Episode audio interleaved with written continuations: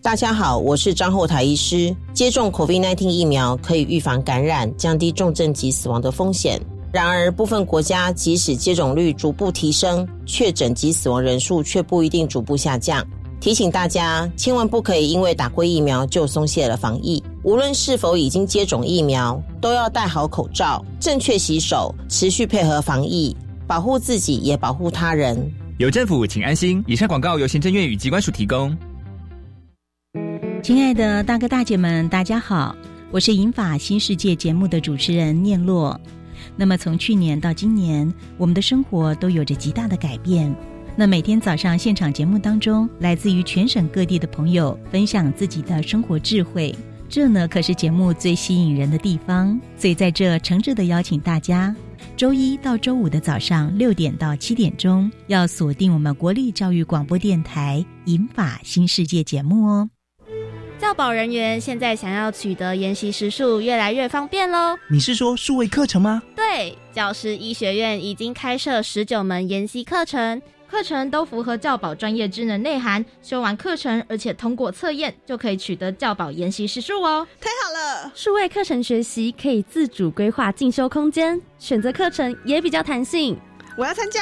以上广告是由教育部提供。大家好，我们是 The Wanted 寻人启事。您现在收听的是国立教育广播电台。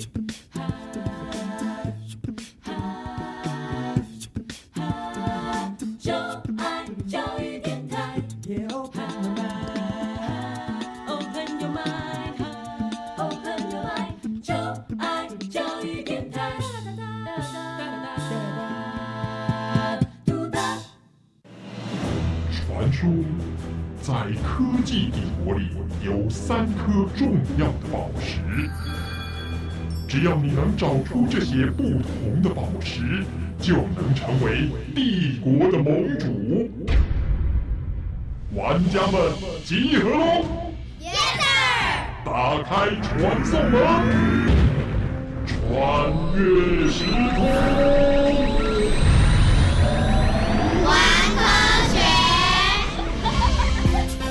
所有喜爱冒险、追根究底、勇于发现问题的玩家们来到科学游戏空间，一起玩科学。我是燕柔姐姐，欢迎我们的一级玩家宇宽。大家好，我是穿越时空玩科学的一级玩家宇宽。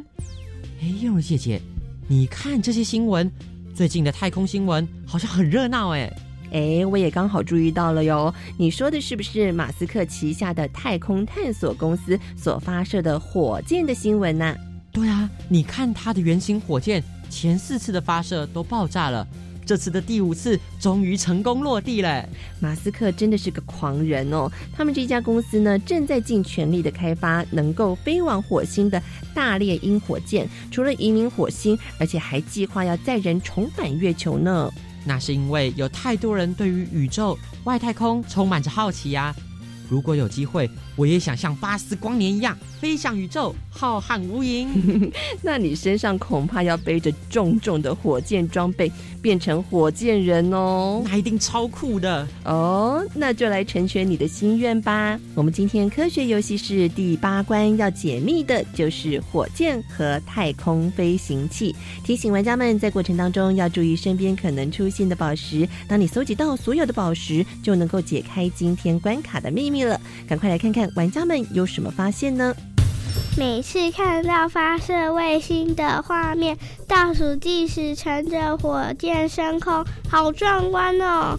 为什么火箭这么厉害，可以载着卫星飞这么远到外太空去呢？太空科技的发展，让地球上的人类可以进入外太空，看见太空中的真实的样貌。这是地球上人类的梦想。带着这个梦想的最大工程就是火箭。究竟火箭的原理与构造是什么呢？我看电影中曾经有一段火箭发射天空，但是居然要在发射的过程中沿途丢掉身上的零件，这是真的还假的啊？玩家们千万别以为这是火箭解体喽。不过，想象我们的飞机飞着飞着，然后呢还会有东西掉下去，那是多么恐怖的事情啊！为什么火箭升空还需要这样解体我们身上的组件呢？应该有它的原因吧。我们常会听到火箭载着不同的器具送上外太空。那现在外太空到底有什么东西在运作呢？听起来在外太空有好多不同功能的飞行器围绕地球运转着，哎，感觉很热闹呢。是啊，你看看马斯克的太空探索科技公司不断的试射火箭，贝佐斯创办的蓝渊公司也宣布要启动载人上太空的飞行任务。一位是电动汽车龙头特斯拉的创办人马斯克，一位是跨国电商巨擘亚马逊的创办人贝佐斯。这场天空之战，不知道结果会如何啊？这样两方的太空竞赛，嗯，好像感觉跟过去苏联和美国的。烟硝味有一点像呢。今天搜集的三颗宝石，就是要带着大家认识飞向宇宙很重要的火箭和太空飞行器。现在就跟着一级玩家进入虚拟实境秀，寻找我们今天的宝石喽！VR 虚拟实境。塞恩斯山顶上有个塞恩斯小学，塞恩斯的同学们对于塞恩斯有着无比的好奇。塞恩斯校长总是带着孩子们在生活中认识塞恩斯，所以塞恩斯小学到处都有塞恩斯。塞恩斯小学就是坐落在塞恩斯山顶上的快乐小学。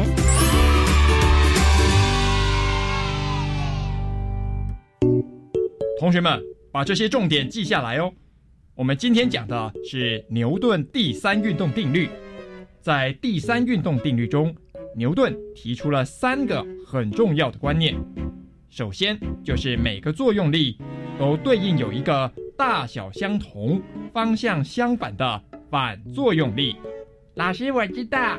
第二个重点是，当作用力停止时，反作用力就消失了。很好。那第三个重点呢？老师，我知道。就是作用力和反作用力这两者是不能互相抵消的哦。哇，大家都很认真哦。其实这个很好懂啊，作用力就是我用手打你的脸，你的脸会痛；我的手也会痛，就是反作用力。所以呢，就是你打我，就是我打你的意思。什么啦？什么乱七八糟的解释？反作用力的应用才不是在打人呢。那不然是什么？你有更好的解释啊？像是过年的时候玩的冲天炮啊，要让冲天炮飞上天空，我们就要先借着火药燃烧时，燃烧后产生气体的反作用力，施力给冲天炮，就会一冲上天哦。听你这样说，那火箭可以一飞冲到外太空，那也是牛顿的功劳喽。火箭的发射当然也是反作用力呀。但是要如何产生这么大的反作用力？多大的推动器？需要多长的距离才能达到预定的目标？这可是非常大的挑战和试验。火箭才能把卫星或是各种太空航空器顺利送到外太空。哎，嗯，小薇说的很对，火箭的发展可说是相当精彩呢。不过大家一定想不到，最早出现的形式竟然可以回推到宋朝时期的烟火。火箭啊，这个人类智慧知识的产物，终究是改变了人类的世界啊！竟然这么厉害啊！呃，那老师，我们真的应该要好好来走一趟校外教学了吧？哎，不行不行，我的进度都赶不完。来来来，牛顿的第三老师，哎，这个，嗯。光在课堂上说牛顿，好像没什么好玩的哈，对嘛？嗯，好吧，东西收拾收拾，我们到空间实验室，准备来一趟体验户外教学喽。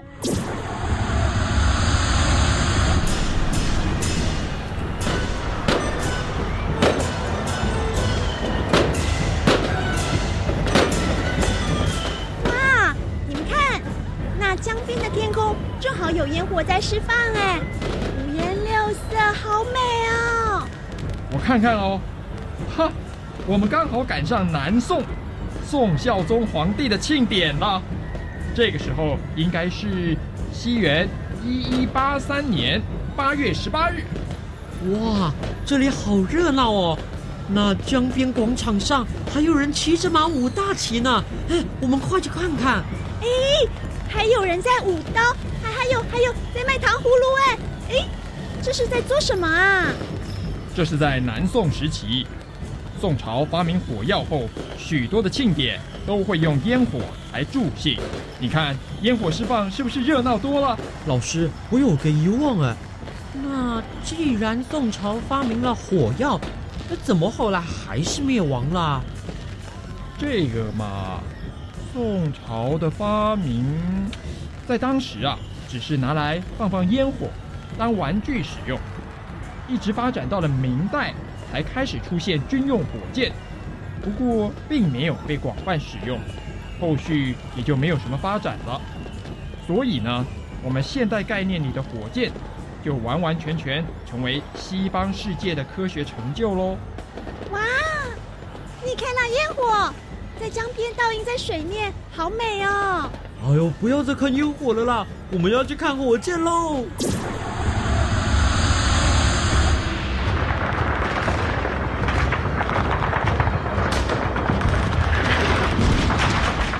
啊，大家赶快找掩护，我们跑到二次世界大战了！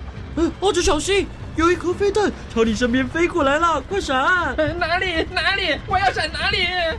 嘿 呀，你们很好笑哎！哎，你们很幼稚呢！不要闹了啦！我们在空间实验室的虚拟实境是有什么危险啦？哦，对哦。老师，我们要看火箭带太空人飞上宇宙，不是要看飞弹啦。火箭被广泛运用在战争。是开始于第二次世界大战的最后一年。刚开始，德国所研发出的是俗称的飞行炸弹 V1 火箭。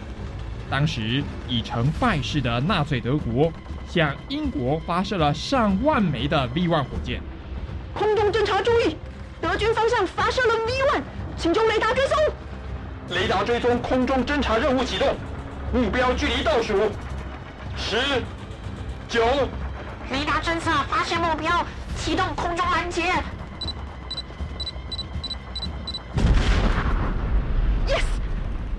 Yes，V1 飞行炸弹拦截成功。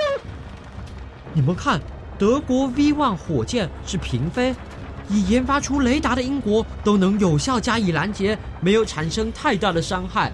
不过，第二代的 V2 火箭已是直上直下的弹道飞弹。这是英国完全无法拦截，因此对英国的民心造成很重大的恐慌性影响。相较之下，在第二次世界大战结束以前，美国的火箭科学落后德国还有很长一段距离。但是，为什么后来的太空竞赛是苏联和美国的竞赛呢？因为在世界大战结束后，苏联获得了托管区内的 V2 火箭生产工厂。不过，美国得到了更重要的资产，就是以华纳·冯·布朗为首的 V2 火箭设计小组。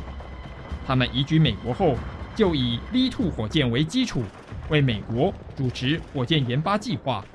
在一九四六年十月二十四日，美国将一枚 V2 火箭射入太空。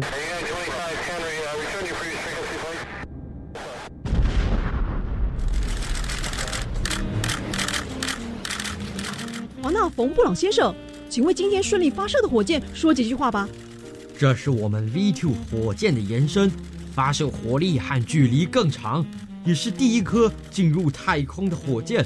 并拍摄下人类第一张从太空拍摄的地球照片。哎，冯布朗先生，请问这项计划耗时多久？经历多少次测验才能顺利升空？接下来，火箭研发计划小组还有其他计划吗？哎，黄纳冯布朗先生，所以美国就以这样的技术一路领先喽？当然不是，苏联和美国冷战时期，苏联在一九五七年率先用火箭将第一颗人造卫星送上地球轨道。还引起美国国内一连串的事件。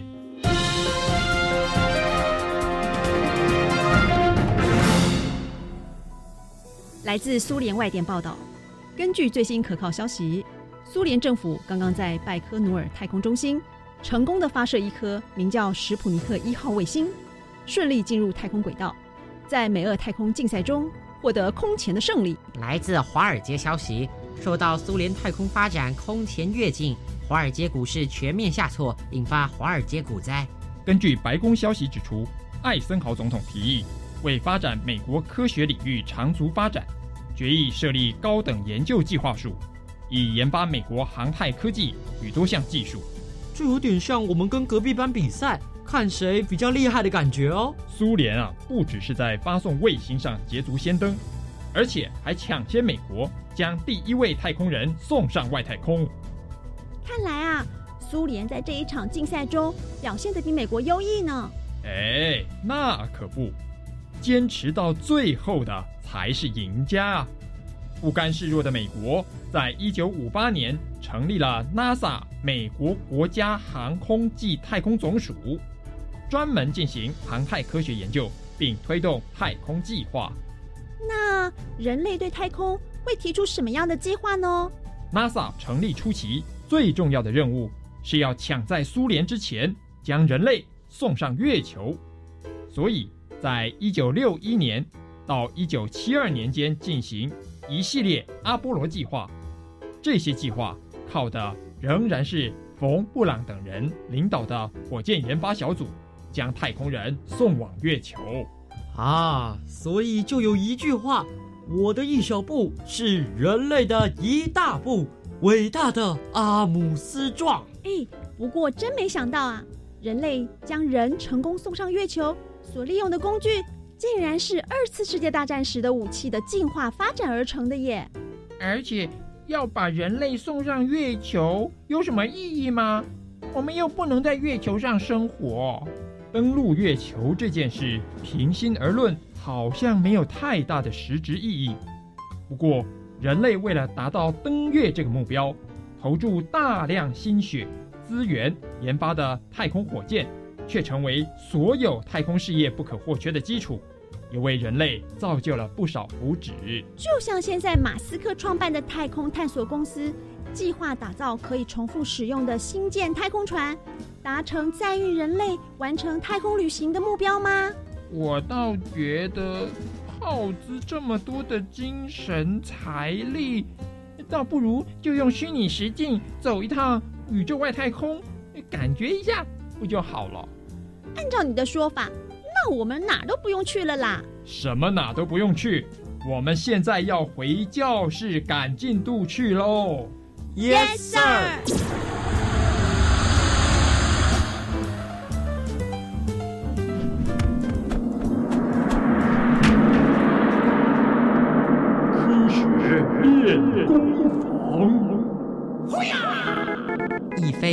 天的火箭。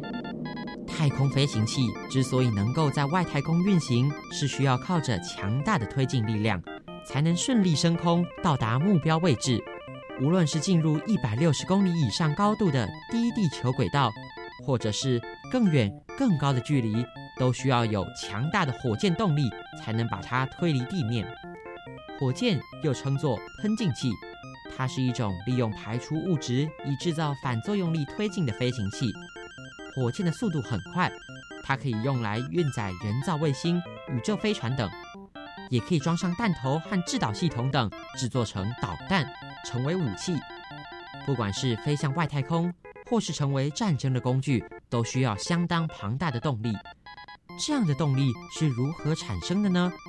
火箭装载了燃料，在升空后还会有不同阶段的引爆。究竟是什么原因让火箭需要在空中逐步丢弃它的组件才能完成任务？赶快打开下一个传送门，马上进行玩家大解密。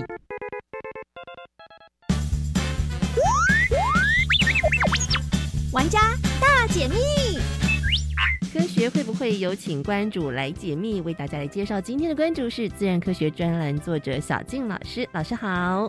主持人好，各位听众大家好。是小健老师今天要跟大朋友小朋友来讲到喽，火箭要升空了，到底呢它有什么样子厉害的地方，可以让很多不同的像是我们的卫星啊等等之类可以挂着，然后送上外太空去呢？火箭啊，它其实是目前地球上唯一能够去挣脱那个地心引力的一个大机器。那小朋友可能都知道地心引力啊，那就是我们其实每天都是因为地心引力，所以我们会被绑在地上嘛。是是。所以你跳啊，会有一个呃高度，你就会落下来。对。那有没有玩过那个冲天炮？就是冲天炮，它可能它的速度就很快，是就可以一飞冲天。是。它飞到某种程度，它还是要掉掉下来。对对。那火箭呢？其实你可以想象，它是一个巨大的冲天炮。嗯哼。因为真的，它很像冲天炮，因为冲天炮里面最重要的就是火药嘛。嗯。那其实火箭的百分之九。十里面装的都是它的燃料，嗯，那它是怎么样去让，就像冲天炮一样，怎么样让自己飞上天呢？其实它运用的就是它向后喷射那个空气产生的一个反作用力，所以它的这个炸药桶不会把自己炸掉，它而是它会产生一种力量。对，因为它炸药爆炸的时候呢，其实就像冲天炮爆炸的时候，它为什么会有力量？就是它在瞬间会产生高热跟气体。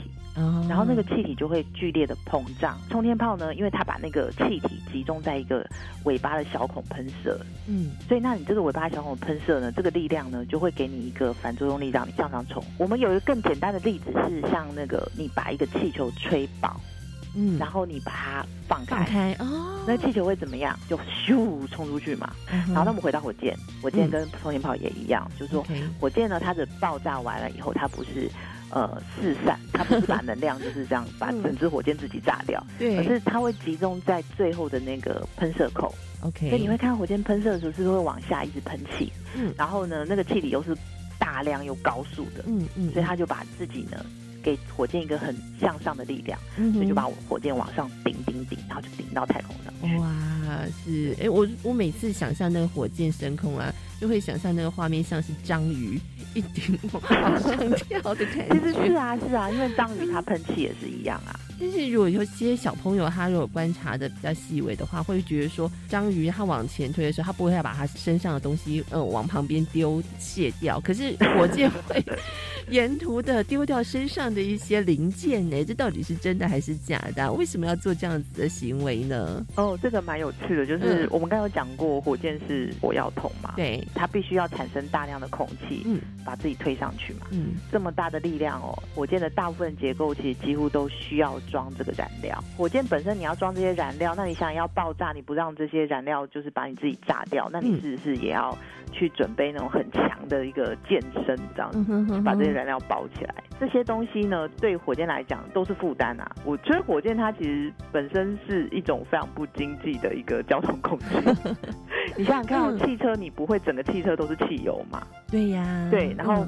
呃，火车也不会嘛，所以大部分的空间是在运载人的嘛。嗯，可是你火箭不是哦，火箭真的是你如果看过那个阿波罗计划里面那个龙神五号火箭啊，是那个太空几乎就是挤在最前端这样一点点而已。是，你看哦，你这样把它载到太空中去，然后你还要花力气去载这个空燃料桶到太空去，这样是不是很浪费燃料？就是等于你的燃料要再更多嘛。火箭科学家就想到一个办法，就是说，哎，那我们把它切断。就是像有点像列车的概念，比如说农神五号就切三段，然后我第一段是最重要的，就是要把它送到在大气上层，所以它很大，然后引擎有五个啊，很大一个，然后燃料也很多，然后但是我这个燃料烧完了怎么办？我这个第一段我就把它脱离火箭，哦然后我就把它丢掉。那你这样火箭是不是比较轻了？所以它接下来要用的那个燃料就可以不用这么多了。第二段它可能冲破大气层到太空的时候再丢，OK，然后第三段进入轨道。好，那不过有个好消息，就是说过去我们可以想象哦，就是因为你这样一直丢一直丢，所以你是火箭几乎就是飞一趟就整个丢掉。那那个很像是说，我今天飞一趟美国，我就整台飞机我都要丢掉，好浪费哦，就很浪费。所以你根本不可能去做所谓的平价的太空旅行嘛。是是。所以最近我们呃比较大的新闻就是像美国那个。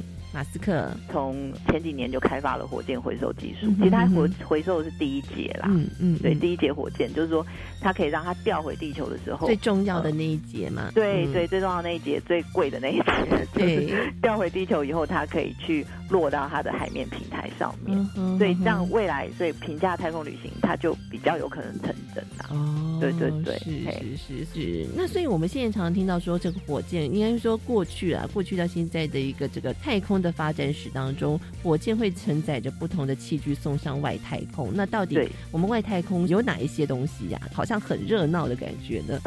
对对对，嗯火箭我们刚才讲过，它其实就是负责去抵抗地心引力。对，实际上在外太空执行任务的就是它前端的那些要送上去的东西，嗯它的负载。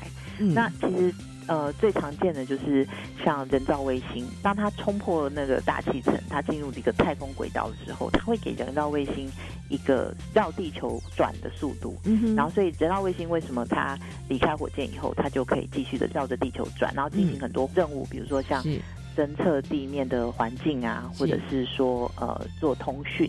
是。通讯的使用，是。好，那这是，然后第二个是说，像当然我们就是很想去探险嘛，不管是月球啊，不管是呃火星，甚至更远的远太阳系，我们希望就是离开太阳系，我们也希望探险嘛，嗯。所以火箭也会发射很多的所谓太空探测船，嗯哼。那那些可能都哦是大部分都是无人的啦。就是探测这个外对星球，对对，就是我们嗯。也是一样，火箭把它发射上去了以后，我们也是给它一个速度，内部有一些燃料，可以让它去完成那个太空旅行。是是，对，然后就是可以去呃去月球绕绕啊，火星绕绕啊，然后它不断的会去传回讯号，告诉我们，然后这个地球以外世界有多大，然后有多神奇啊，有些跟地球不一样的事情这样子。是是，那再来就是小朋友最兴奋的大概是那个太空梭，没错，对，就是或者是说那个太空船，很多载人太空船，它可以载人，比如说阿波罗当初的嗯那个、呃呃太空船，它就是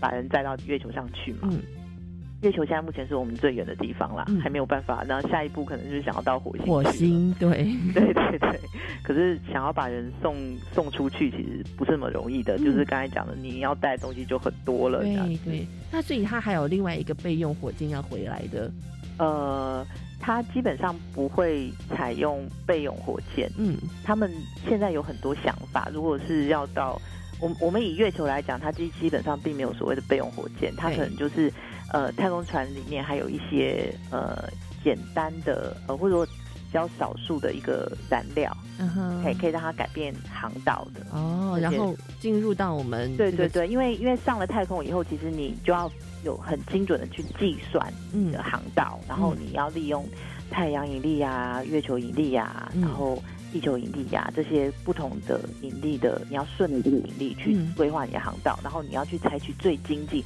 火箭学呃火箭科学家就是神神神，就是你要嗯。采取一个最经济的方式，不然你的你的运载如果嗯。你的燃料箱太大，你就根本就就就出不去了。哦对，你就哎。载不出去。然后最后一种太空器飞行器，它其实有点像是，它其实也算是人造卫星，就是我们知道国际太空站。OK，哎、那就是，但是它跟一般人造卫星比较不一样，因为它就是一个巨大的太空实验室。嗯哼哼哼，哎，对，然后人类在上面做实验，现在是在，呃，现在是地球上有一个太空站。嗯哼哎哼哼，哦那未来的话，可能因为我们要探探索月球，可能也希望在月球上面有一个太空站。空站，对对嗯对，啊，所以说，呃，未来应该是说我们的外太空也是越来越热闹，但是相形之下，也可能产生更多的所谓的太空垃圾的产生哦。所以这也是我们大家也要极尽的去呃认识，或者是去呃要要去解决它的一个问题啦。嗯哦，我们今天也非常谢谢我们的小静老师为大家详尽的来解密，谢谢小静老师，谢谢，谢谢主持人，谢谢各位各位听众，谢谢。